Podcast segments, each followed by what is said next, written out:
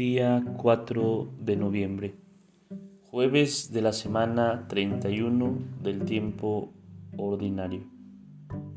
En del Padre, del Hijo y del Espíritu Santo. Amén. Los dones del Espíritu Santo están tomados del texto de Isaías 11.2, donde habla del Mesías y dice que reposará sobre él el espíritu de Yahvé, espíritu de sabiduría y de inteligencia, espíritu de consejo y de fortaleza, espíritu de ciencia y de temor de Dios.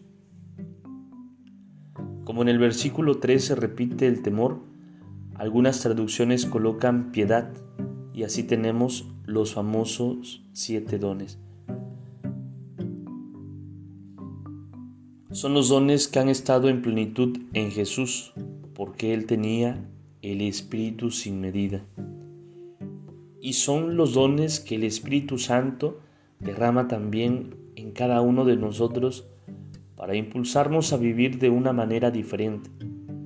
Con estos dones, el Espíritu Santo nos sostiene y nos empuja para que podamos practicar con más agilidad las virtudes cristianas para que lleguemos a la plenitud de la santidad.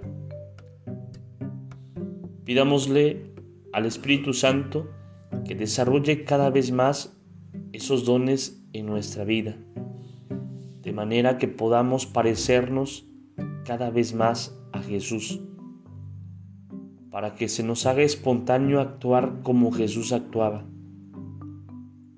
En los próximos días, reflexionaremos sobre cada uno de estos dones. Gloria al Padre, gloria al Hijo y gloria al Espíritu Santo, como era en el principio, ahora y siempre, por los siglos de los siglos. Amén. Espíritu Santo, fuente de luz, ilumínanos. Espíritu Santo, fuente de luz, ilumínanos.